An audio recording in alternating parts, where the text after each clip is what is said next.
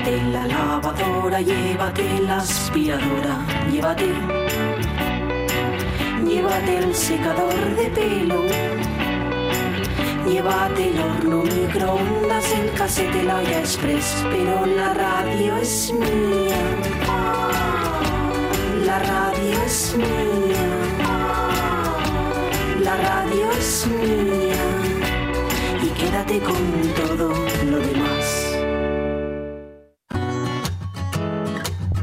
La radio es mía.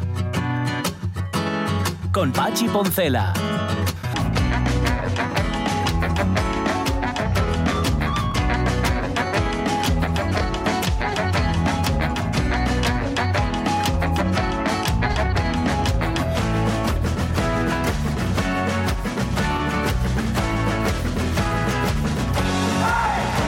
Las 12 y 14 minutos de la mañana puse el mi jerseycín abrigado. Ya, este, azul. Que otros, otros años dicesme algo cuando lo pongo y este año no me dijiste nada. Va, hombre, pues no repetime. No, pero pues decímelo. Vale. Dímelo cuando voy Ay, curioso. Pachi, qué guapo estás con ese Ah, jersey. gracias. Bueno, y el mi jersey así queda. abrigado. Lo que pasa que, claro, con el tiempo ya va cogiendo a ti, a ti más pelotes. Sí, bueno. Y eso que no lo pongo mucho, ¿eh? No, Pero- no, vese bien, vese Sí, bien. vese bien, ¿no? No ¿Ves ve- que cuando te pongo un jersey siempre te digo, ¿dónde vas hoy? ¿Dónde? Sí, no, no voy a, no voy a O zapatín de villa. Sí, zapato curioso. Bueno, esos zapatos de villa que pongo se llaman unos monk. Monk. Sí, es el, parece ser que es el modelo de zapato. Yo no Ah. sé por qué se llaman así, porque monk es monje, sería en inglés. No sé si es que. mm, No sé, no tengo ni idea. O el que los inventó, igual el que inventó la forma. Unos monk. Y esos son muy guapos esos zapatos, quédenme bien. Lo que pasa que mm, en las ciudades mm, en las que vivimos, y es muy complicado llevar unos zapatos que no sean de goma cuando llueve. Mm. Porque lo más fácil es que caigas. Y en, en Gijón no sé cómo está Igual, igual que en Oviedo. Pero en Oviedo, Exactamente igual. vamos, acabas teniendo unos cuádriceps. Sí, ¿eh? ¿Sabes? Ey. Uy, por un pelín. Sí. No, no, yo cuadrides no, yo caigo directamente.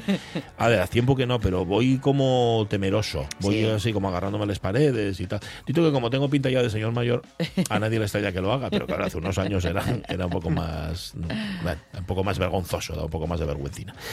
Bueno, em, ¿Qué Cosas vos para digo yo? hora. Estoy, pensando, estoy pensando en el programa de mañana, que tengo aquí, espera, es, que, es, que te, es que te asaltan con cosas, como la semana pasada fue como de descanso, Mm. un poco de un poco de descanso, bueno, salvo para los de la radio que descansar, descansamos poco, aunque un poco sí descansamos.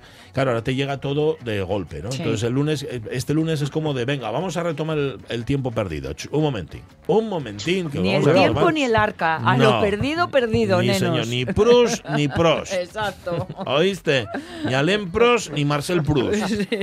Claro, Alain Prost era porque iba muy rápido. Sí. Y Marcel Proust porque iba muy ¿Cierto? despacio. Sí, señor. hablando, hablando de, de Dime, dime. el tiempo perdido o Sí, pasado, que no sí. perdido, Ujú. mm, vaya en éxito total y brutal, incluso a veces en contra de los elementos del aniversario de la plaza, que aquí tuvimos a- Ah, y es verdad. ¿Qué, ta- qué tal fue? hablamos ¿Sobreviviste? Muy bien, Sí. muy bien, muy bien. Sí, sobreviví. ¿Sabes por qué? ¿Por qué? Porque por no el fuiste. horario europeo. Ay, amigo. Por él, no te entendí. El horario europeo. Ah, qué bien. Claro. Sí, señor. Sí, sí. Daros cuenta.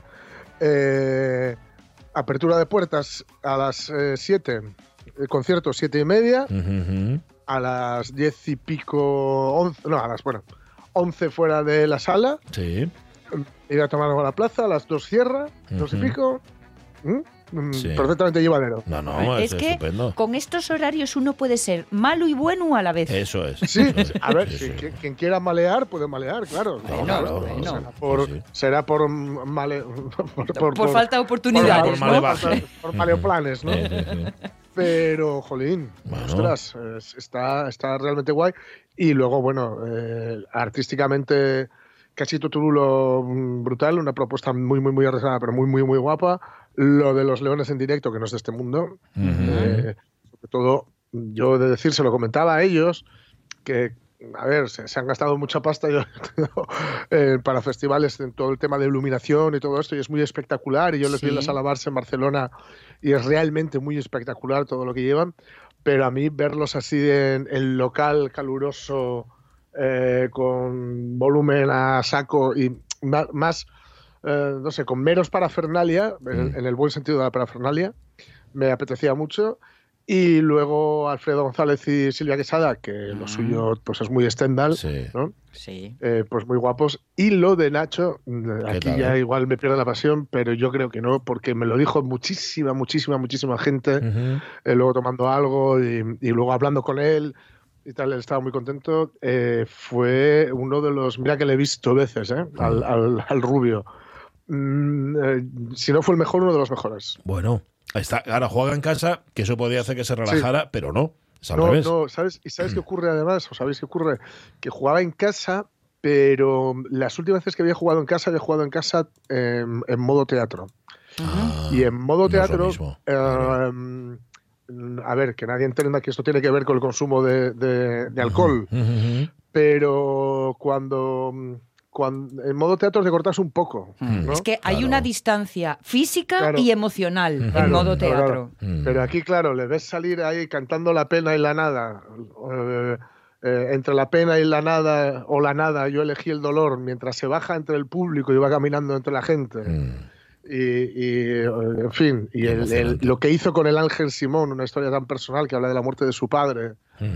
Eh, semiacústico, bueno, en fin, una, una belleza tremenda. Y me lo decía mucha gente, porque vino mucha gente, muchísima gente de fuera, y cuando a, a verlo, la gente de Barcelona que vino única y exclusivamente a esto, hay que decirlo, el famoso turismo, turismo cultural y esto de Sí. desestacionalizar, pues igual la cultura tiene mucho que ver con esto. ¿vale? Hombre, Y pues que el cachopo está muy bien, pero Sí, hay sí, más sí. cosas. Pero la cultura ¿Vale? ayuda, claro. Y, Eh, es, y es decían un tipo, era- y es un tipo de turismo que está muy bien también, ¿sabes? Está muy bien porque luego eh, se queda más tiempo, porque esto era... Esto era, era, era miércoles, jueves y, y viernes, pero se quedaron, toda la gente que Claro. yo conocí se quedaba hasta el domingo. ¿eh? Claro.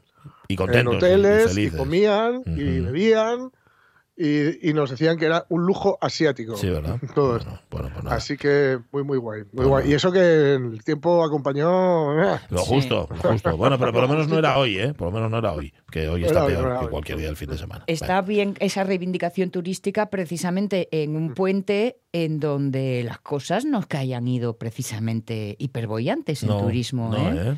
que No. la- las cifras andaban por ahí mm, so-so en un 50%. Ujú, ujú. Cuando estamos acostumbrados en los últimos tiempos en que los porcentajes sean muchísimo más Sí, altos. O sea que igual el invierno hay que tener nuevos recursos como Sí, está apuntando ahora. cosas, pues claro, eso. y la cultura Claro. como, como atractor. Sí, señor. Pues nada. Em, ¿Cómo lo celebro? Oye, luego viene em, em, Carlos La Peña, que me ha dicho que lo de hoy no es un moderno, es un tarao. me ha dicho, ahí te mando al tarot de hoy. Bueno, otras veces no Nos es que no. acostumbrados Sí, últimamente. ¿eh? Pero no sé de qué va el de hoy. No lo he leído, o sea, no lo he mirado todavía, pero ya digo que anticipa, anti- tiene muy buena pinta. Eh, anticipa que va a ser interesante. ¿Qué más? Mm, tiene que venir Lucía López Santos a ponernos al día de las redes sociales, pero para ponernos al día antes, claro. Escuchar a los jóvenes. Hay que escuchar a los jóvenes. Hay que escuchar a la juventud. La juventud es lo más bonito que tiene este país. Eh, sí, señor. Y además la generación más preparada y todo esto. Vale. Claudia García mm, cuenta cosas siempre muy interesantes. Abre melones muy, muy interesantes aquí en la radio mía. Vamos, que siempre introduce algún tema que luego nos da para hablar, para pensar, para discutir. Claudia, por favor. Este puente pasado, cuando Madrid recibía miles de visitantes, yo lo abandoné como los pasajeros del Titanic. Y no solamente para irme a casa unos días a desconectar, sino también de viaje a Barcelona, donde desconecté mucho más. Huí de la rutina, como tantos otros aprovechando la oportunidad del puente. Lo siento mucho por mi clase de economía del lunes, pero de verdad, Caterina, que es como se llama la profesora, necesitaba irme a casa. Ser independiente está muy bien. Yo no me arrepiento nada de haberme ido de casa a estudiar a Madrid, pero siempre viene muy bien volver. Viene bien estar con las personas de siempre, haciendo las cosas de siempre y pudiendo desconectar del teléfono y el mundo exterior por unos días. En mi caso, mi retiro espiritual se convirtió en un retiro de trabajo y estudio. A pesar de las pequeñas quejas de mi madre, la mesa del salón se convirtió en una biblioteca en la que los libros se apilaban en torres entre las que casi no se me podía ni ver. Y es que, al ser esta semana que entra la última del cuatrimestre universitario, todos los profesores se han puesto de acuerdo para mandarnos trabajos interminables de investigación bibliográfica intensa a los que hay que dedicarles horas que obviamente no tenemos. Pero bueno, todos sean estos males en los que uno tenga que trabajar. La otra mitad del puente fue muchísimo más divertida. Con esto no quiero menospreciar los paseos por Oviedo viendo las luces ni las noches de cine con mis padres, pero el viaje a Barcelona fue increíble. La ciudad en sí es una maravilla.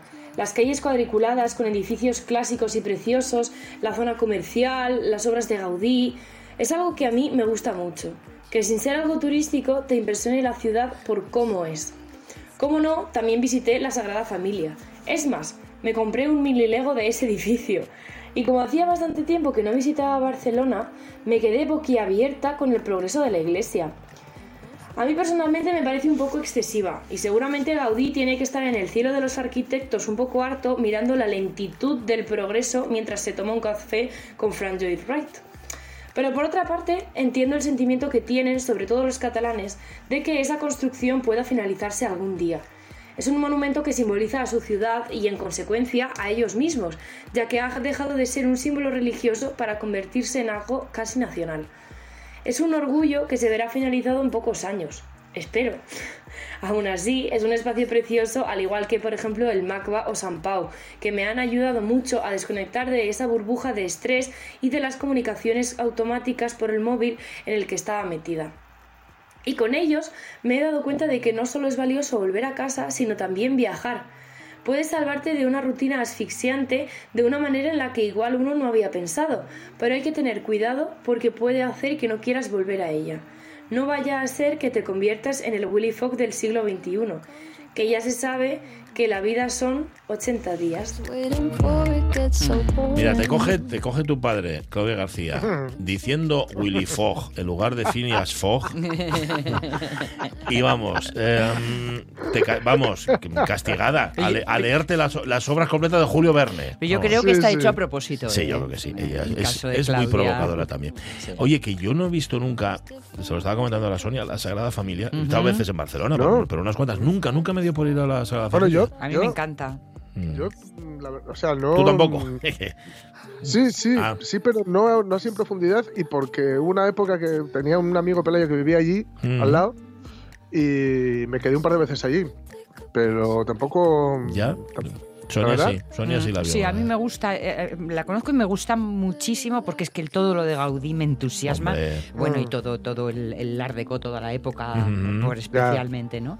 Y, y estaba comentando, eh, hay una especie como de maqueta que crea Sí. Gaudí para trabajar y que para conseguir la- que el equilibrio estructural en las cúpulas, en Sí. esas cúpulas tan altas, lo que hizo fue con cuerdas eh, poniéndoles pesos y poniendo boca abajo en el tablero. Ajá. De tal forma que los pesos creaban Como- las cúpulas Como si puntiagudas. fuera una estalactita. Sí, Sí, sí. Algo sí. así, ¿no? Pero luego la ponía para arriba y las convertía en estalagmitas. Ah. Ah, Muy guapo, muy guapo, muy Sí, guapo. yo lo, Muy lo- bien. lo tengo. Sí, sí, ya te digo, yo, yo también lo tengo ahí en, un poco en el debe. También Mm. a la zona le cogí un poco de, de cosa porque. ¿Te da mm, perceguera? No, Mm.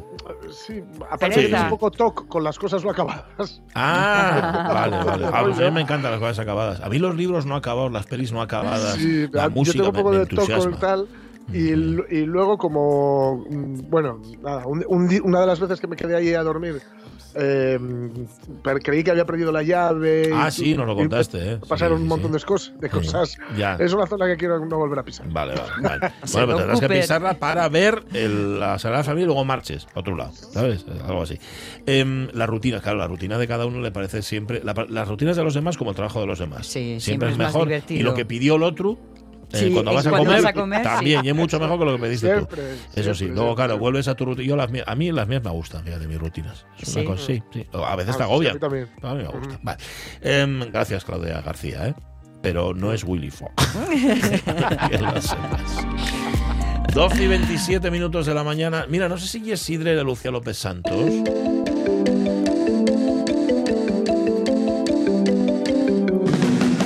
Pero tengo yo como una especie de intuición. Yo diría que sí. Sí, ¿no, Sidrera, Lucía? jaranera y todo lo que acabe en era divertida. ¿Qué tal, Lucía López Santos? Hola, muy bien, buenos días. ¿Qué tal? ¿Qué tal? ¿Qué tal todo? Pues bien, Bien. bien. Me ha salido el sol por fin. Mira, ya sabéis que estoy en el lugar, cada dando formación. Y mira, No, lo hoy por la mañana salía de Gijón para aquí. Y, y en serio, es que no sé ni hacia dónde iba. No se veía nada en la carretera, lloviendo sin parar. Ahora ha salido el sol, se está agradable incluso en la calle. No sé, a lo mejor... O sea, llegaste al un llevaste el sol, ¿no? Sí, está claro. No sé si lo llevé porque en Gijón llovía igual o más, pero bueno, Bueno. apareció el sol. Ayer, Apareció. ayer que vi eh, Vivir es fácil con los ojos cerrados, Ay, todavía no la vi. me gustó mucho una frase que dice Javier Cámara. Dice, mi madre me decía siempre, hay que madrugar, alguien tiene que encender el sol. Ay, Y qué me parece una frase muy Y- bonita. Y, ¿eh? ponerles calles. También. Y ponerles calles, sí, señor. Bueno, oye, no contestaste que si te gusta la sidra, Lucía López Santos. Pues mira, me gustaba hasta que he ido varios años al rally de la sidra en Candás, cuando Ajá. se hacía y era joven, y Sí. llegó un momento en el que me perdí en Candás. Ah, te Candás ya sabéis que no son muchas calles. No, Bueno, no, ahora y es difícil. ayuntamiento hay que- Hay que poner de su parte. Sí, señor. Perdístete por dentro y luego perdístete por fuera. Exacto, entonces bueno, y desde aquel día eh, me- no, me cuesta bastante digerirla, la verdad. Entonces, Ya, eh, bueno, nada, entonces nada. mm, creo que es un producto esencial en Asturias, Sí. pero no está en mi top ten, por así decirlo. Bueno, Bueno. pues nada, vale. Pero yo siempre que viene gente les llevo a tomar sidra. Toma, ¿eh? claro, lógico. Y que, y que, y que se la echen, ¿no? Claro, y a que la- tienen que escanciarla para que Claro. preste. Sí, esto es como cuando viene alguien a Gijón y va a los peces de Pelayo, pues igual, tienen que aprender a. ¿Que Sí, va. ¿Que va dónde? o? A, A, los pez- a ver los peces. a ver los peces de de Pelayo. Pelayo. No, no se los descubras, ya, ya te los enseñamos un día. Los peces que hay qué en... Vale, vale, vale. Bueno, déjalo, Vale, déjalo, vale, no vale. más detalle. Bueno, Vale. em, oye, ¿qué, ¿qué nos vienes a contar hoy? Aparte de traernos el sol. Pues justamente de un top ten, pero el top ten va a ser de los vídeos de YouTube. Porque, bueno, a ver, ah, vamos acabando el año y casi todas las plataformas. Spotify tiene nuestro top ten, pero el nuestro personal de cada uno, ¿vale? Luego también tiene otro genérico, pero vamos a hablar del de YouTube. Porque eh, estoy segura de que, co- que todos o casi todos, pues eh, habéis, habéis visto alguno de los vídeos de los que vamos a hablar, ¿no? Ajá. A ver. Eh, Mm. El vídeo más visto es de Will Project, ¿no? Y esto es... Eh, eh, ¡Ah! Os digo que ¿Qué? me acabo de quedar en blanco. ¿Qué tal? ¡Ay! nada, nada. Respiro a profundo. A nosotros ¿eh? nos pasa cada 10 minutos aquí en la radio. ¿eh? O sea, que Inspira, bien. expira y deja que la neurona vuelva a ¿De su quién rincón. dijiste que era el vídeo ese? No, eh, de Wild Project, ¿no? Wild Eh, Ah, vale, sí, y yo, hombre. y yo, Sí, sí. Juan, sí, que es un... Un tío ahí todo mazado de ojos azules que hace entrevistas, ¿no? Exacto. Ah, Ni no sé idea de lo quién que habláis. No sé quién es. Mm. Bueno, es un youtuber que hace Ujú. mogollón de vídeos y hace streaming en Twitch y uno de los vídeos o el vídeo más visto durante todo este año es uno de los streamings que hace él Mm. eh, en su casa, ¿no? En, casa, en este caso es Ujú. la importancia de su familia, el timing. Ujú. Entonces, bueno, yo no os voy a desvelar tampoco cómo es exactamente, ya quien quiera que lo vea y, y así ya lo descubrís por vosotros mismos. No os voy a hacer yo aquí los spoilers tampoco. No, vale, vale. No, hombre. Pero recuérdame el nombre del individuo, del mazao, ese que dice Jorge. Y yo, Juan. ¿Y cómo? Y yo, Juan, o puedes llamarlo también eh, eh, Jolín. Mm. Yo soy Plex. Estás, estás Yo hoy con la memoria. ¿eh? colgamos. Sí, hoy estoy, sí, hoy estoy lunes. hoy Si estoy quieres lunes. colgamos, ¿eh? Tampoco pasa nada. Tú, No, hombre, no, que ya las siguientes ya me los he visto más yo de forma habitual. ¿sabes? Vale, vale. Bueno, También ha sido un poco eso, despiste de no haberme visto el vídeo entero hoy. Hoy Ah. lo vi el otro día cuando preparé el contenido. vale, vale. Aquí quedando bien. No pasa No, nada.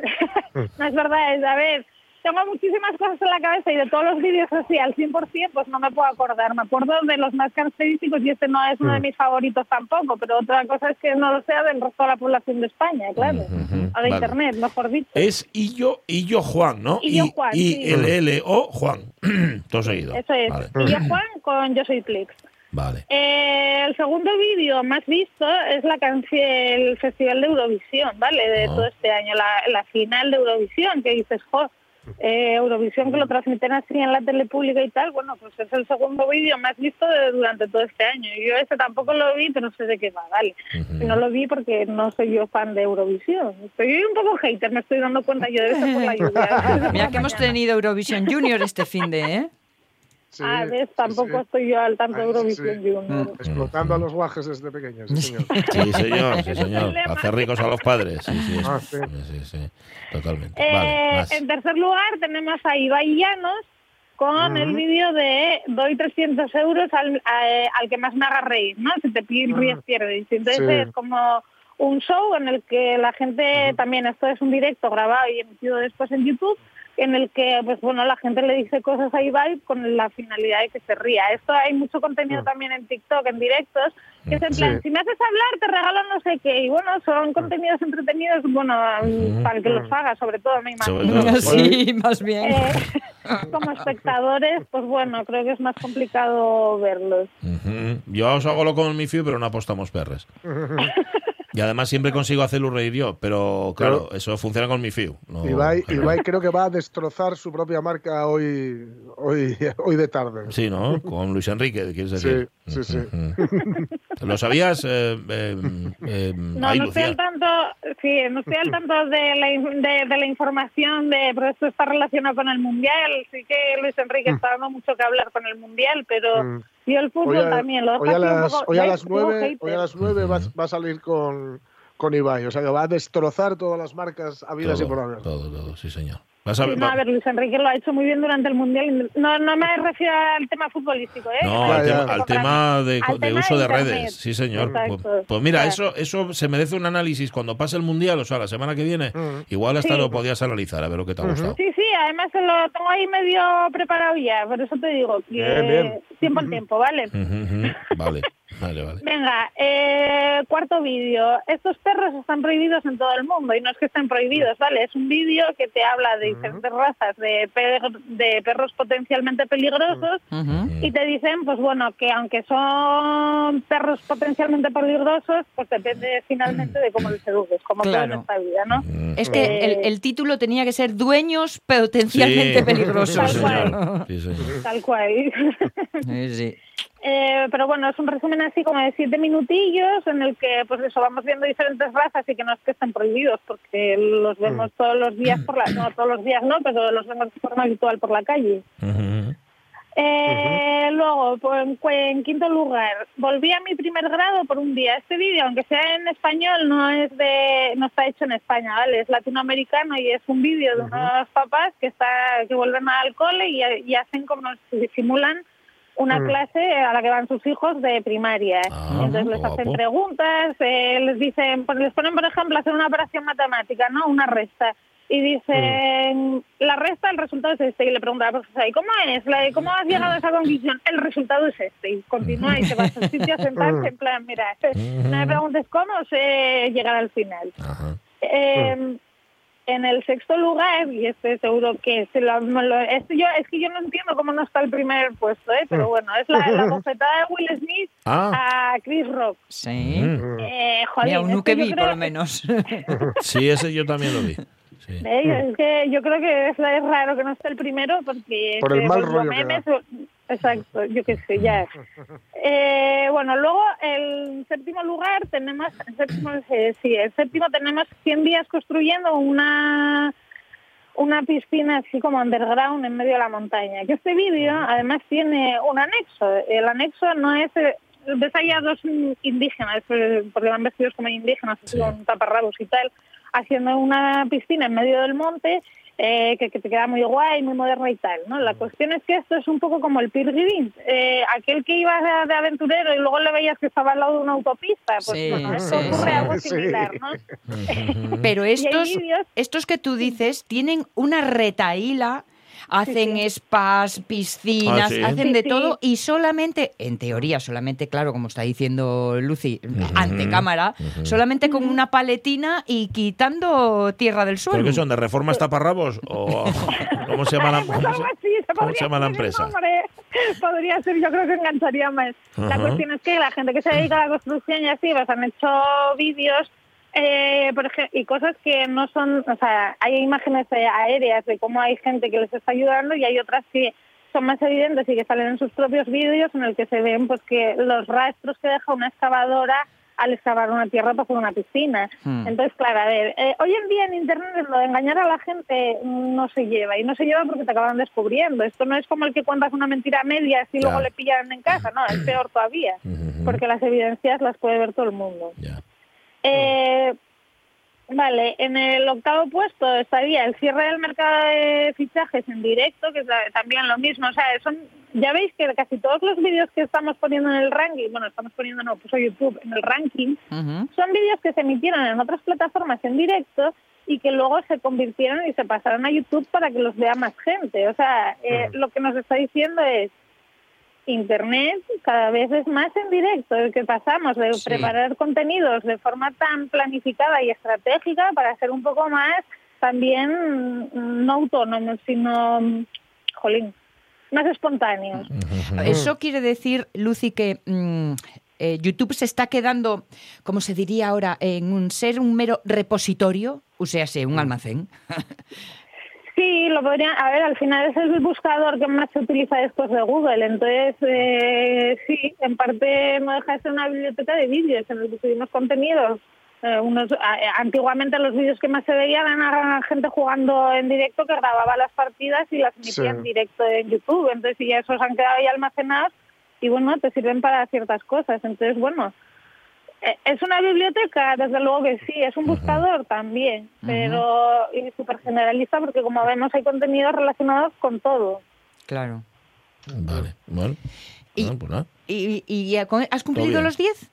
Ya no, dije- me quedan el partidazo de youtubers 2, que es DJ Mario versus The Gref, que son, bueno, pues youtubers que con sus colegas hicieron un partido de fútbol. Y luego eh, Dr. Dre, Snoop Dogg, Eminem, Marie G. Bleach, eh, Kendrick Lamar y, y 50 Cent, que bueno, ¿Quién? hicieron ahí ¿Puedes re- Perdona, ¿puedes repetir? 50 Cent. La Marter Monarquía. No, todos, Solo, todos. solo entendí Todos. Eminem. Sí, Eminem dije, Dr. Dre, Snoop Dogg. Vale, no, pero Eminem. es una broma. ¿Quiénes son? Raperos. Son- ah, raperos, Ah, vale. vale. claro. Ah, no sé. No. Gracioso, Jorge. Joder, yo qué sé, Eminem no son a todos raperos. Sí, ¿no? Eminem Sí, sí, sí, Eminem sí, sí. suena, Vale. sí, sí, sí. Vale, sí, perdón. Yo mi pronunciación y mi diente medio roto.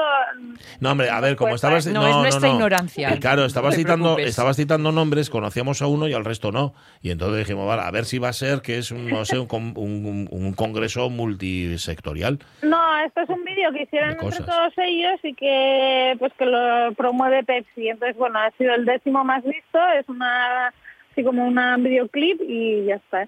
Entonces, bueno, aunque también podríamos hablar de los shorts, que los shorts ya sabéis que son las stories de YouTube. Sí. Ah, Eh, claro, es que ahí también tenemos otro listado, que es que si bien en el mismo, en el number one está Yo Soy Plex, que es el mismo que hacía el feed con Y Yo Juan, Ah. eh, Y yo Juan ya sabemos quién es. Y yo Juan ya sabemos que lo bueno, tenemos. Yo Soy claro. Plex es con el que salía en el otro vídeo, ¿vale? Vale. Entonces, que era Mi vecino roba a mi perro y es un vídeo corto porque ya sabéis que los shorts no duran más de un minuto en el que, bueno, pues hace un poco, digamos, digamos que es como la mezcla entre stories y TikTok, ¿vale? Estos vídeos. Entonces, claro, más de un Sí. minuto no pueden ser y los vídeos que o- otro tipo es, por ejemplo, adivina el color, ¿no?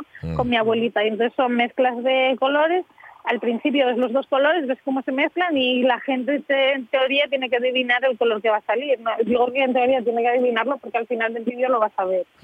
Eh, o por ejemplo, cuando vas a una discoteca en el futuro, de Animalize 21. Es que toda esta gente son principalmente gente del TikTok, ¿vale? Que han sabido convertirse un poco, bueno, convertirse o duplicar el contenido en YouTube Short Sí. y que, bueno, está ahí. Pero quiero deciros que tampoco es nada, no sé, es que no sé cómo... Bueno, da igual. No, no, dilo, dilo. que Queremos, queremos saber tu opinión al respecto. Queremos saber ahí, ¿eh? Claro. A ver, es que yo soy principalmente pienso que si una red social nace con un objetivo, ¿por qué tienes que ir añadiendo Ya. funcionalidades para. Sí. Si tú ganar tienes, a otros sí, sí, si tú tienes un restaurante, cachu. un restaurante italiano, si de repente pones paella, claro, pues ya no es un restaurante italiano. Yo tienes razón, pero bueno, también tiene razón Sonia para pillar cachu. Es Si a que- otros les funcionó, Claro. a ver, es verdad, esto es gra- nació gracias a Snapchat. Eh, Shorts, eh, los Reels nacieron también gracias al TikTok. Sí. Shorts Mm. están haciendo gracias a TikTok.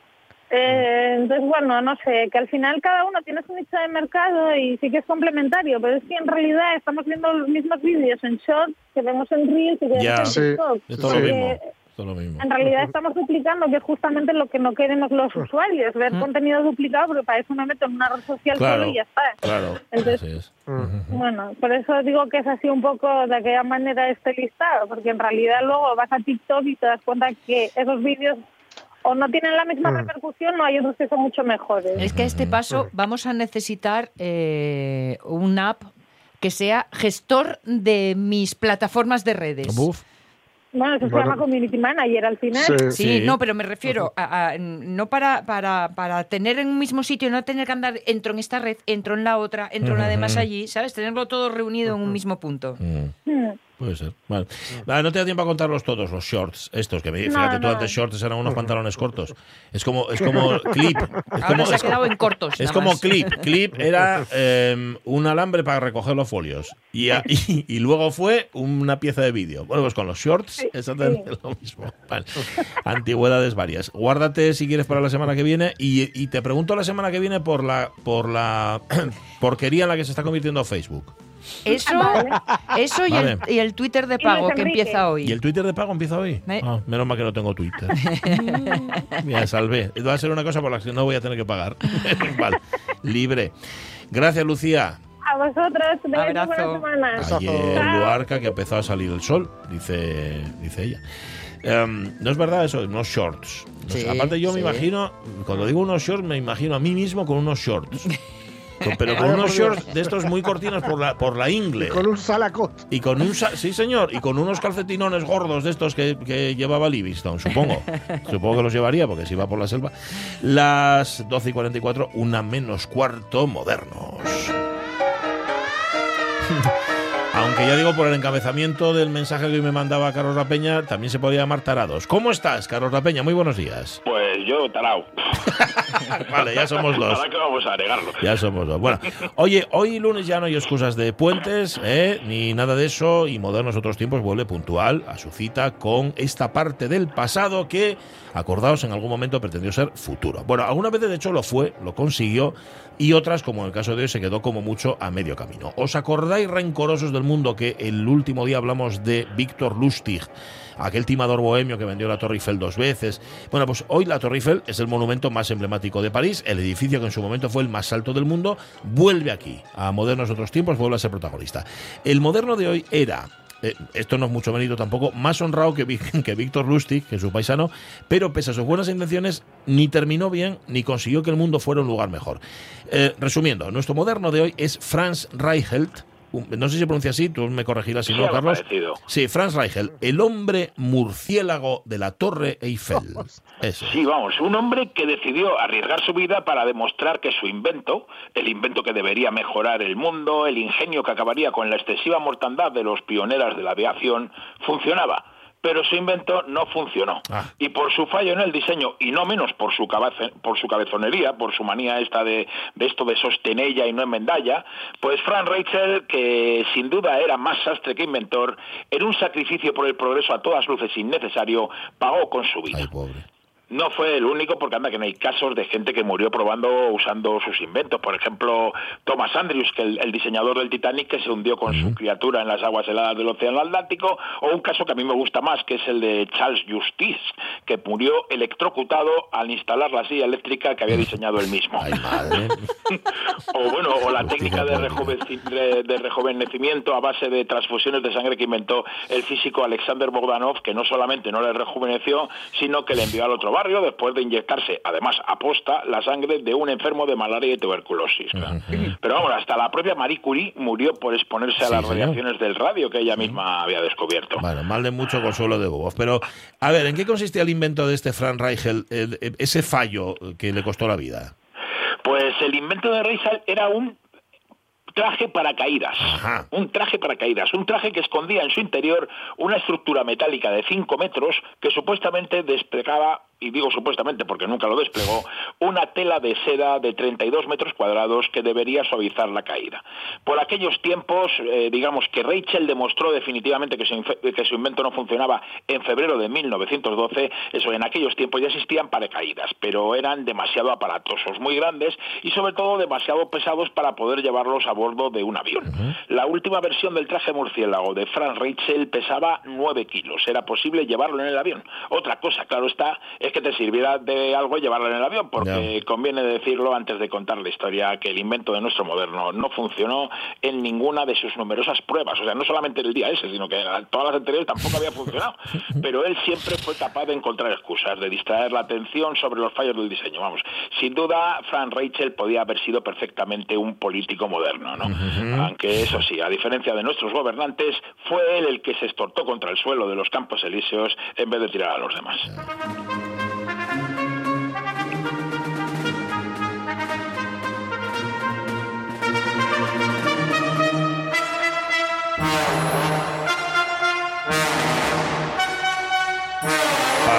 Ambientar la historia de Frank Reichelt, que es como se escribe, vamos a contar ni más ni menos que con casi la totalidad del grupo de Les Six, es decir, los seis, el grupo de compositores de Montparnasse que marcaron un camino diferente al de las dos corrientes musicales más influyentes de su época, la de Wagner y la de los impresionistas de Bizet y Ravel. A ver, los seis, Ogui, Onegé, Milot, Poulenc y Taillefer compusieron la música para este ballet de Jean Cocteau, Los novios de la Torre Eiffel, de Magie de la Tour Eiffel, estrenado en 1921 en los ballets suecos. Lo que escuchamos es la polca, el discurso del general y el bañista de Trouville. Aquí está el bañista. Esto es obra de Francis Poulenc. Bueno, tenemos tiempo para hablar de estos novios de la Torre Eiffel, pero no queremos o no podemos desviar nuestra atención de nuestro moderno Frank Reichel. ¿Que de dónde salió, Carlos? Bueno, pues como tantas veces sucede al hablar de los territorios que formaban parte del imperio Viva Berlanga austrohúngaro, pues existe confusión sobre su supuesta nacionalidad. Pero Rachel nació el 16 de octubre de 1878 en el antiguo reino de Bohemia, en la localidad de Beckstadt, una ciudad que hoy en día se llama Estetí y está en la República Checa. Así las cosas hoy diríamos que él era checo, pero aún así muchos se refieren a él como austriaco, incluso como vienés o como franco-austriaco porque en 1911 adoptará la, nacionalidad francesa. La verdad es que como tantas otras veces nos sucede cuando hablamos de esos modernos y taraos, pues eh, poco sabemos de su infancia y de su juventud. Bueno, sí sabemos que la juventud la pasó en París porque fue en la capital francesa donde de hecho pasó gran parte de su vida, ¿no? Pero que, claro, qué mejor lugar que París para un bohemio, ¿no? Allí pues llegó con 19 años en 1898 y se instaló muy cerca de la ópera, en un apartamento en el tercer piso del número 8 de la Rue Gallon. Y allí, además de vivir, montó su sastrería que rápidamente se hizo famosa, no solo entre los parisinos, sino que además recibía una porrada de encargos desde Viena.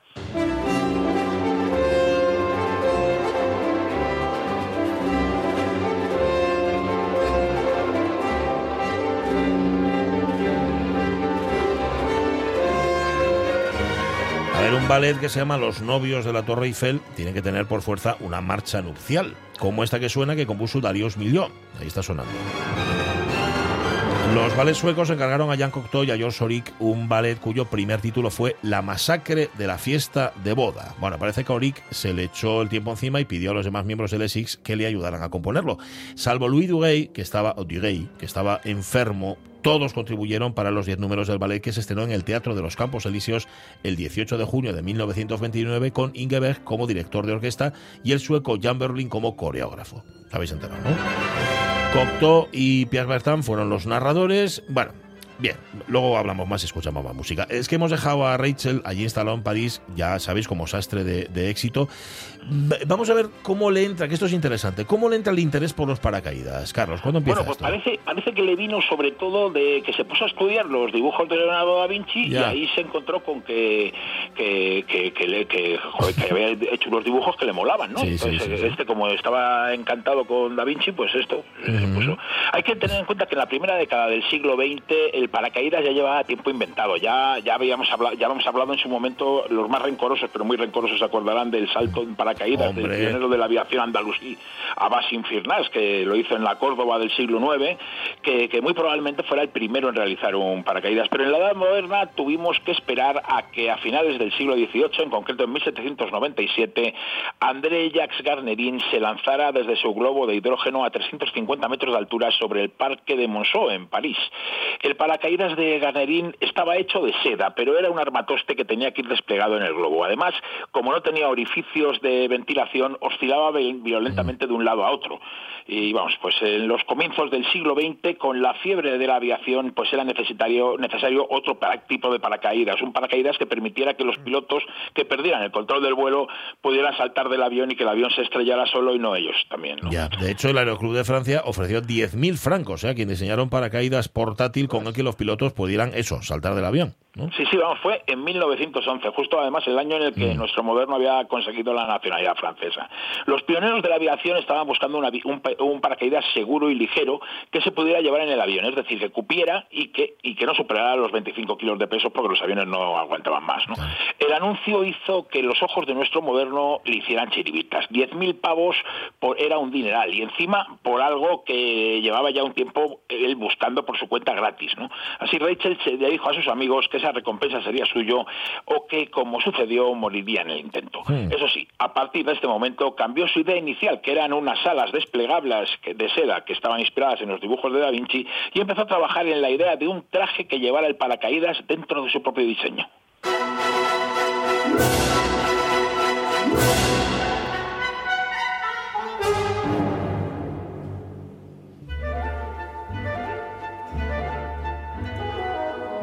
De novios, tiene que haber marcha nupcial y tiene que haber vals. Este es el vals de los despachos, una de las dos colaboraciones de Germaine Taillefer, y me parece que era la compositora del grupo de los seis, al ballet Los novios o El novio y la novia de la Torre Eiffel, que de los dos modos se conoce en español. ¿Qué cuenta el ballet este? Pues cuenta la historia de un banquete de bodas en una plataforma de la Torre Eiffel con un pomposo discurso, su fotógrafo jorobado, con una incursión de una oficina de telégrafos y hasta de un león que se come a uno de los invitados. Está muy bien.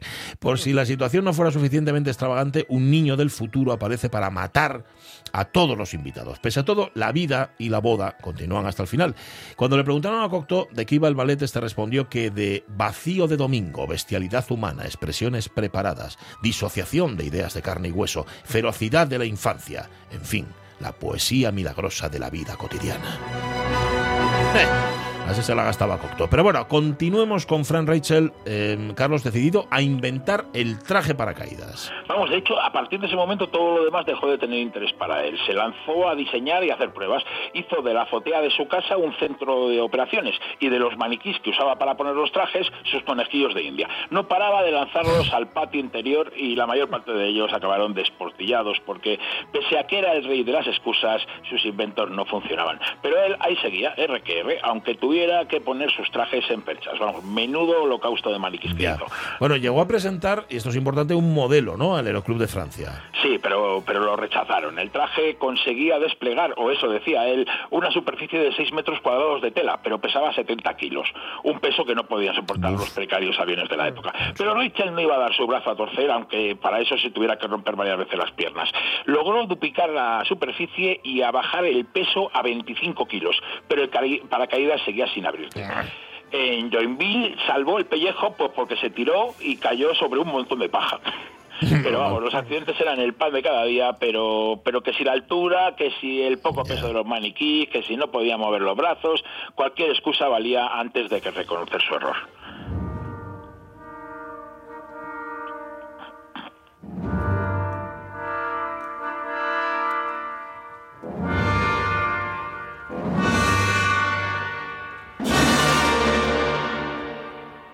Arturo compuso con citas del Fausto de Gounod la marcha fúnebre de los novios de la Torre Eiffel.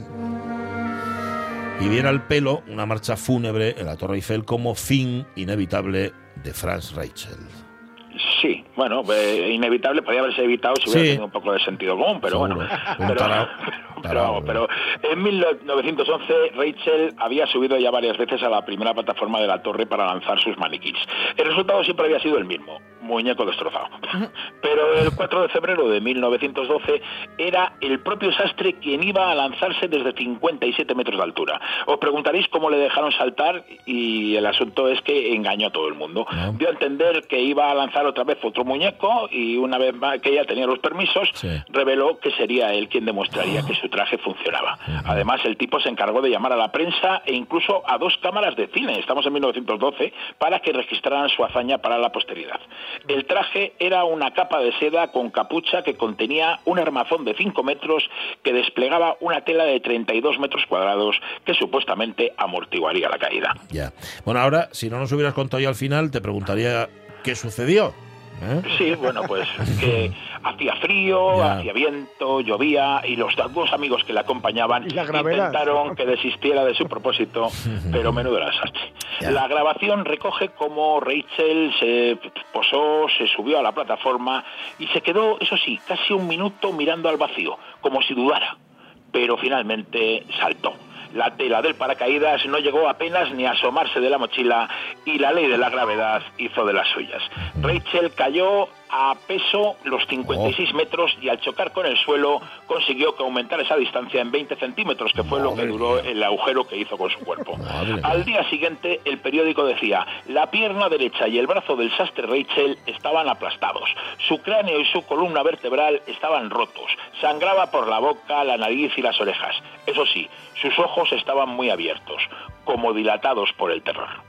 Muerto el perro, se acabó la rabia y la idea del viaje del traje de paracaídas fue olvidada. Como bien podía haberle pasado a esta historia, pero las cámaras de Paté la registraron. Quizás fue la primera muerte filmada de la historia y encima a dos cámaras. Fran Rachel no lo sabía, pero dos días antes, el 2 de febrero de 1902, el especialista cinematográfico americano Frederick Rodman Lowe saltó con éxito en paracaídas desde la antorcha de la Estatua de la Libertad de Nueva York. Pero esa es otra historia. O sea, ¿me quieres decir que dos días antes de que se matara este, este hombre, otro ya había saltado en paracaídas y este no se mató? Efectivamente, pero el otro la saltó en paracaídas, no en un traje Ya, de en un paracaídas traje, que estaba claro. que no funcionaba. No, Pero no se mató. Pero no se mató. Vale. Eso sí, luego, luego, después de tirarse por no sé cuántos sitios, eh, eh, este Rodman Lowe también tiene una historia alucinante y, Ah, bueno. y terminó muriendo de tuberculosis. Bueno, pues mira, para otro, Eso es lo mo- que para pasa. otro moderno de otros tiempos. No, no, el próximo va a ser un poco más serio, ¿no? Sí, ¿no? Bueno, bueno, oye, tú como veas, ¿eh? tampoco te esfuerces. Un abrazo, Carola Peña. Venga, un abrazo fuerte. Abrazo. Adiós. Pobre Faz Rachel. Como ya. Es que nos reímos. En fin, pero- sí. Oye, hay que ir a ver el vídeo ese, ¿eh? Sí. Sí, es que Sí, yo sí. no sabía que estaba grabado. Esta cosa tan tremenda. Pobre bueno, hombre. nos vamos. Eh, mañana volvemos, ¿vale? Venga. Si queréis, ¿eh? Vale. a las De 10. hecho, sí. Sonia Martes y Villaneda, 13 Jorge y todo, Es y verdad, ala. es verdad. José Venga. Rodríguez, Pachi. Tren de RPA, las noticias antes. Sé felices. Adiós.